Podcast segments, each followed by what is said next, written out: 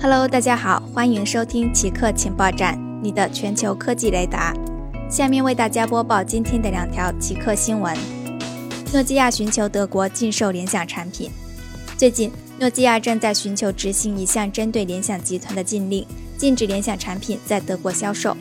九月三十日，德国慕尼黑一法院作出裁决，称联想侵犯了诺基亚的一项视频编码专利，并发布了一项禁令，要求从零售商召回相关产品。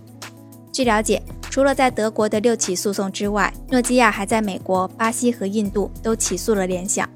对此，联想已经就慕尼黑这一法院的裁决提起上诉，并声明诺基亚拒绝以公平、合理和非歧视性的条款将其技术授权于联想或者部件包含 H 二六四技术的第三方供应商，这已经违反了诺基亚自身的法律责任。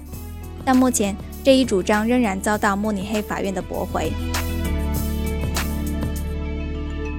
喜马拉雅冰川融化增加了洪水风险。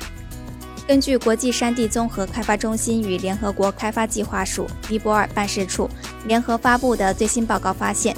喜马拉雅地区有四十七个极具危险性的湖泊，它们可能会决堤，造成下游地区洪水泛滥。该报告的作者之一苏丹表示。在中国、尼泊尔和印度三国的波曲河、甘达基河和卡纳利河流域，共发现了三千六百二十四个冰川湖，其中有一千四百一十个湖泊面积大于或等于零点零二平方公里。